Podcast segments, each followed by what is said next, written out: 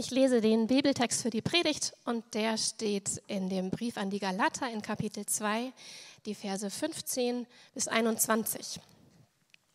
Es stimmt, unserer Herkunft nach sind wir Juden. Wir sind keine Sünder wie die Menschen heidnischer Abstammung. Aber wir wissen jetzt, dass der Mensch nicht durch das Befolgen von Gesetzesvorschriften für gerecht erklärt wird, sondern nur durch den Glauben an Jesus Christus. Darum haben wir auch unser Vertrauen auf Jesus Christus gesetzt, denn wir möchten vor Gott bestehen können. Und das ist, wie gesagt, nur auf der Grundlage des Glaubens an Christus möglich, nicht auf der Grundlage der Gesetzeserfüllung. Niemand steht durch das Befolgen von Gesetzesvorschriften vor Gott gerecht da. Gerade unser Bestreben, durch die Verbindung mit Christus für gerecht erklärt zu werden, macht also deutlich, dass wir Juden genauso Sünder sind wie alle anderen Menschen. Bedeutet das dann, dass Christus im Dienst der Sünde steht? Niemals. Vielmehr bin ich es, der sich schuldig macht. Und zwar dann, wenn ich das, was ich niedergerissen habe, wieder aufbaue. Denn damit erkläre ich das Niederreißen nachträglich für falsch und erweise mich selbst als ein Gesetzesübertreter. In Wirklichkeit jedoch habe ich mit dem Gesetz nichts mehr zu tun. Ich bin durch das Urteil des Gesetzes dem Gesetz gegenüber gestorben, um von jetzt an für Gott zu leben. Ich bin mit Christus gekreuzigt. Nicht mehr ich bin es, der es lebt. Nein, Christus lebt in mir. Und solange ich noch dieses irdische Leben habe, lebe ich im Glauben an den Sohn Gottes, der mir seine Liebe erwiesen und sich selbst für mich hingegeben hat. Ich weise Gottes Gnade also nicht zurück, denn das Gesetz kann uns nicht dazu verhelfen, vor Gott dazustehen, gerecht dazustehen. Wäre es anders, dann hätte Christus nicht sterben müssen. Guten Morgen, ich bin Clara und ich arbeite normalerweise als Softwareentwicklerin, aber ähm, weil ich auch Theologie studiere mit dem Hafen zusammen, habe ich heute die Predigt für euch dabei. Als ich acht Jahre alt war, kam ich irgendwann mal ganz enttäuscht von der Schule nach Hause zurück, weil alle meine Klassenkameraden behauptet hatten, dass es den Weihnachtsmann gar nicht gibt. Und bis dahin war ich wirklich fest davon überzeugt gewesen, ähm, habe wirklich an den Weihnachtsmann geglaubt und dann kamen halt die anderen Kinder. Das ist aber nicht das Einzige, woran ich bisher in meinem Leben geglaubt habe. Ich würde sogar behaupten, dass wir alle immer an etwas glauben. Manche glauben an uns selbst, an sich selbst, an das Individuum oder an Karma, an das Universum, das unseren Weg bestimmt. Andere glauben, dass es auf keinen Fall einen Gott gibt, aber auch das ist Glaube. Und andere sind davon überzeugt, dass es Gott gibt und nicht nur das, dass er sogar auf die Welt zu uns gekommen ist. Und so unterschiedlich wie unser Glaube sein kann, eins ist sicher. Der Glaube hat eine große Auswirkung auf unser Leben. Er bestimmt unser Leben. Wenn ich zum Beispiel an Karma glaube, dann tue ich den anderen Gutes, weil das mir selbst etwas bringt und ich damit gutes Karma sammle. Wenn ich denke, das Universum bestimmt alles, dann ist meine Perspektive auf die Welt ganz anders. Dann denke ich vielleicht, ähm, dass, dass alles, was ich mache, irgendwie schon vorher bestimmt wurde. Und wenn ich denke, dass niemand darüber Bescheid weiß, was hier abgeht, dann ist meine Sicht auf die Welt auch wieder anders. Das, was ich glaube, also mein Glaube, ist gleichbedeutend mit der Weltanschauung. Und das hat direkte Auswirkungen auf mein Leben und mein Verhalten. Momentan beschäftigen wir uns ja mit den Solas, also mit den Aussagen, die Luther vor ungefähr 500 Jahren gemacht hat und die zum Fundament vieler Kirchen und unseres Glaubens geworden sind. Und heute geht es um sola fide. Und das bedeutet allein durch Glaube oder allein aus Glauben. Und zuletzt haben wir auch über sola gratia gesprochen, also allein aus Gnade. Und das ist so der Teil, den Gott tut. Und heute sprechen wir darüber, was unser Teil an der Sache ist, also wo wir wirklich aktiv werden können. Und ich finde, dass der Bibeltext, den wir vorhin gelesen haben, in dem Bezug eigentlich schon fast für sich selber spricht. Eigentlich hält Paulus die Predigt heute schon für mich. Er sagt so viele gute Sachen und legt ein wirklich gutes Fundament für unseren Glauben, sodass ich denke, dass wir trotzdem noch mal einen genaueren Blick darauf werfen sollten. Das Prinzip, dass wir durch Glaube gerettet werden oder wie Paulus es sagen würde, gerecht gesprochen sind, ist kein neues Prinzip. Schon Abraham wurde durch seinen Glauben gerecht gesprochen und König David schreibt in seinem Psalm auch darüber. Und Paulus bringt es dann in seinen Briefen auf den Punkt. Wir sind allein durch Glaube gerecht gesprochen. Aber was bedeutet es, gerecht gesprochen zu werden?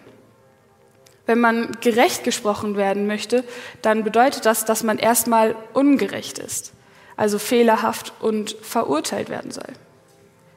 In Deutschland wird man vor Gericht gestellt und angeklagt, wenn man das Gesetz gebrochen hat.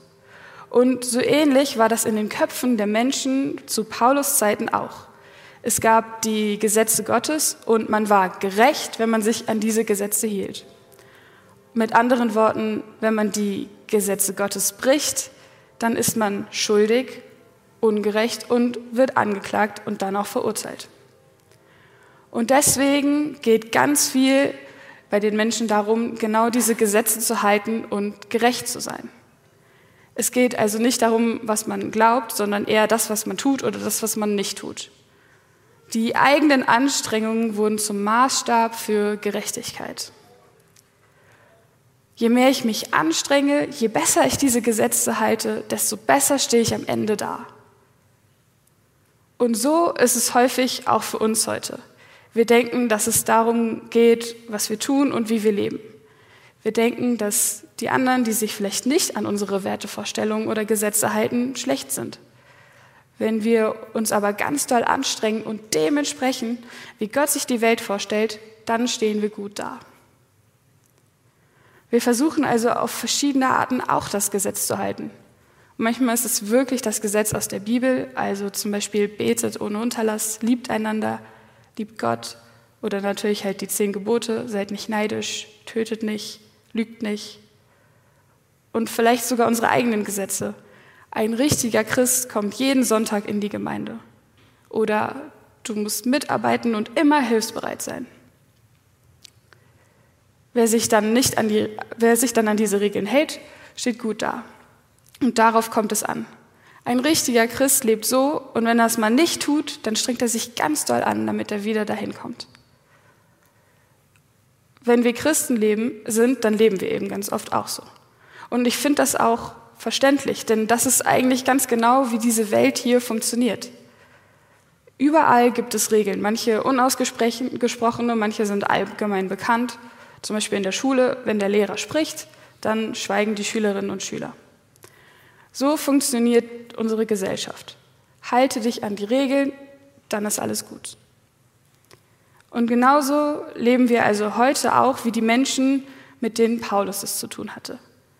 Und die, die sich an die Gesetze halten, denken, sie machen das Richtige. Und dazu schreibt Paulus ab Vers 16, aber wir wissen jetzt, dass der Mensch nicht durch das Befolgen von Gesetzesvorschriften für gerecht erklärt wird, sondern nur durch den Glauben an Jesus Christus. Darum haben wir auch wir unser Vertrauen auf Jesus Christus gesetzt, damit, denn wir möchten vor Gott bestehen können. Und das ist, wie gesagt, nur auf Grundlage des Glaubens an Christus möglich, nicht auf der Grundlage der Gesetzeserfüllung. Niemand steht durch das Befolgen von Gesetzesvorschriften vor Gericht da. Wenn wir uns wieder vorstellen, dass wir vor Gericht stehen und es da normalerweise darauf ankommt, dass wir uns an alle Gesetze gehalten haben und alles richtig machen, dann kommt es in diesem Fall nicht darauf an. Das Einhalten von Regeln kann uns nicht helfen. Wir müssen auf Jesus vertrauen. Es geht um die Beziehung, den Glauben. Mal ganz davon abgesehen, dass wir es auch nicht schaffen würden, uns an alle Gesetze zu halten, wenn man wirklich durch das Einhalten von diesen Gesetzen gerecht sein wollte, dann müsste man immer das Richtige tun, immer das Richtige sagen und immer das Richtige denken. Ich persönlich schaffe das nicht und ich glaube, keiner von uns schafft das. Wir sind alle grundsätzlich nicht gut genug dafür. Und so sehr wir uns auch bemühen und uns anstrengen, uns Menschen ist es halt nicht möglich, perfekt zu sein. Wir stehen also alle vor Gericht, weil wir alle das Gesetz gebrochen haben. Keiner von uns hat es geschafft, sich an die Gebote, die Gesetze und Vorgaben der Bibel zu halten.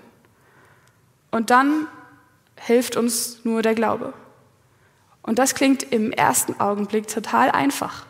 So einfach wie an den Weihnachtsmann zu glauben. Da musste ich mich nicht mal für anstrengen.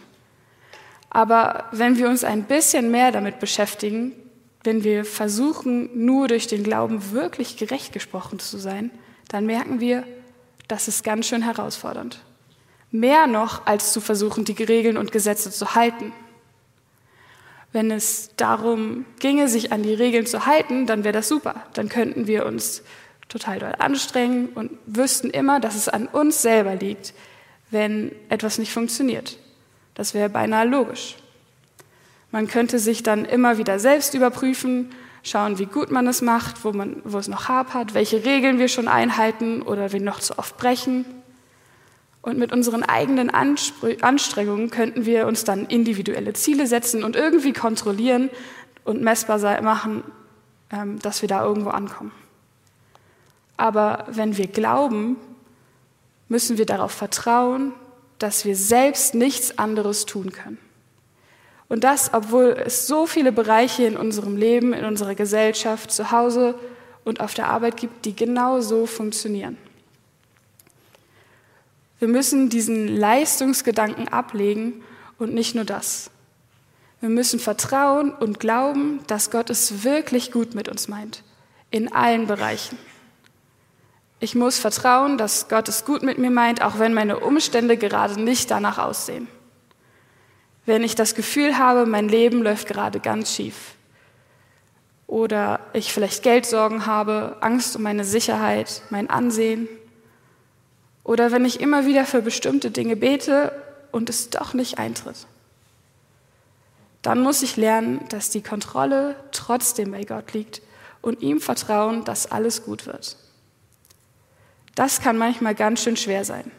Nur der Glaube. Paulus Brief ist indirekt auch eine Antwort an Petrus, dem genau das passiert ist. Petrus war einer der ersten Christen und kannte Jesus sogar noch persönlich. Also hatte er eine wirklich gute Beziehung zu ihm. Und trotzdem schafft er es nicht immer, voll darauf zu vertrauen, dass Jesus ihn gerecht gesprochen hat, ohne sich an alle Gesetze zu halten. Petrus hat erst mit Nichtjuden zusammen gegessen, aber als dann Menschen kamen, die das nicht gut fanden, weil das laut Gesetz nicht erlaubt ist, hörte er damit auf und zog sich zurück. Ihm war die Meinung der anderen Menschen um ihn herum und die Gesetze wieder wichtiger als seine eigenen Überzeugungen. Und in diesem Moment versuchte Petrus sich wieder voll an dieses Gesetz zu halten und sein Gesicht zu wahren. Er verhält sich anders und will wieder an diese Regeln glauben, anstatt in Freiheit zu leben. Und das meint Paulus, wenn er in unserem Text davon spricht, dass jemand etwas wieder aufbaut, was er eigentlich schon niedergerissen hat. Heißt es jetzt, dass das Gesetz und die Regeln, die es ja trotzdem gibt und auch im Neuen Testament, nicht mehr wichtig sind?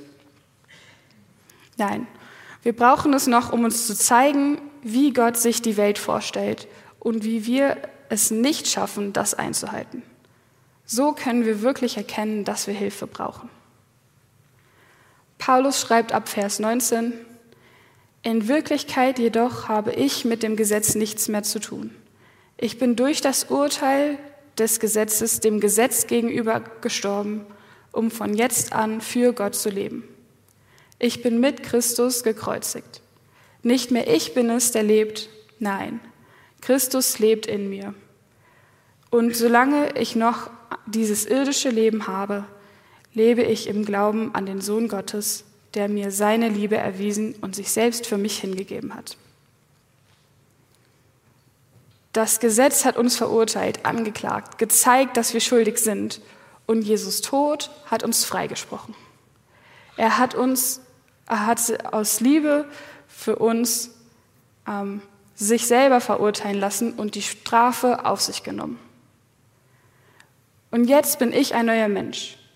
Wenn Gott mich ansieht, dann sieht er mich so nicht so, wie ich eigentlich vor ihm stehe. Er sieht keine schuldige Person, die ganz schön viel missbaut und immer wieder tut, was sie nicht sollte, sondern eine unschuldige Person.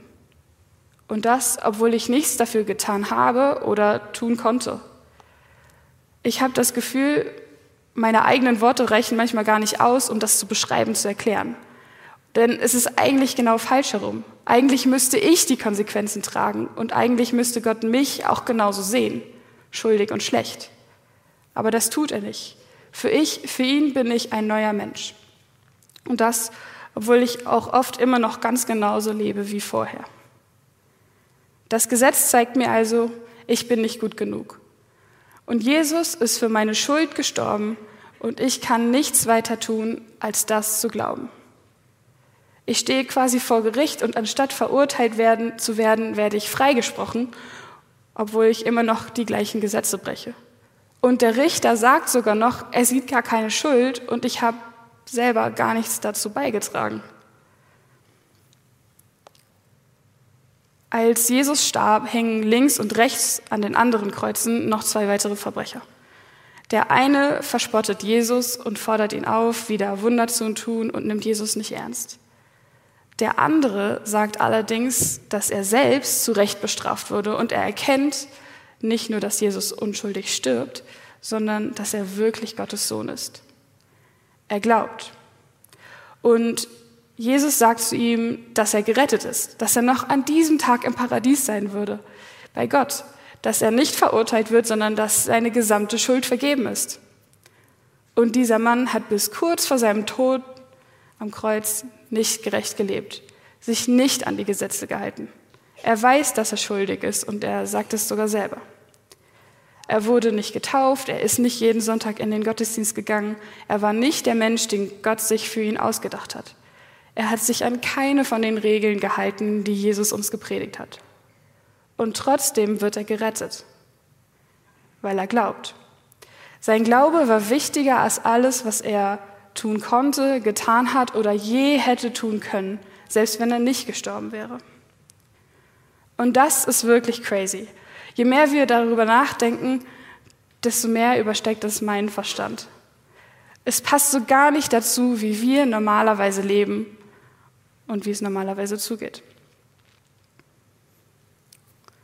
Paulus schreibt am Ende, ich weise Gottes Gnade also nicht zurück, denn das Gesetz kann uns nicht dazu verhelfen, vor Gott gerecht dazustehen. Wäre es anders, dann hätte Christus nicht sterben müssen.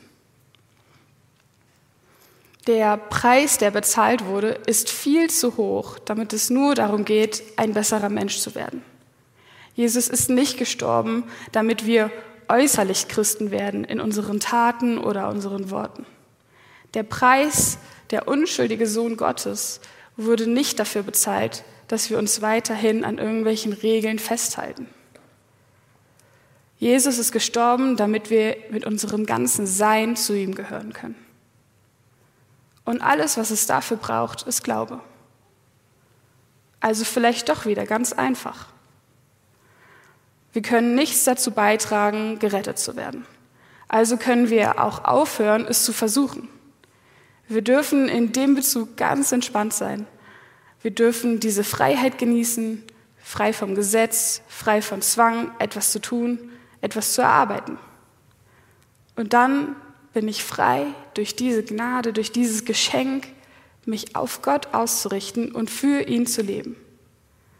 Dann halte ich die Gesetze, dann bete ich, dann liebe ich meinen Nächsten nicht, weil ich es muss oder mir etwas davon erarbeiten könnte, sondern weil ich es will. Wenn ich Gott liebe, dann werde ich nicht lügen. Wenn ich Gott liebe, dann werde ich meinen Nächsten lieben. Wenn ich Gott liebe, dann werde ich nicht über andere Menschen herziehen oder mich selbst bereichern und so weiter.